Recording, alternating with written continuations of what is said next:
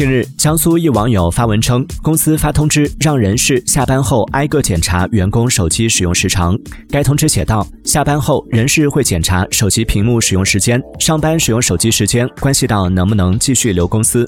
员工称，下班前人事在前台等着，挨个要手机拍照，屏幕使用时间太短的就要求拍电量和软件使用时长。上班时间你会用手机摸鱼吗？摸鱼时你一般会做什么呢？欢迎在评论区留言互动。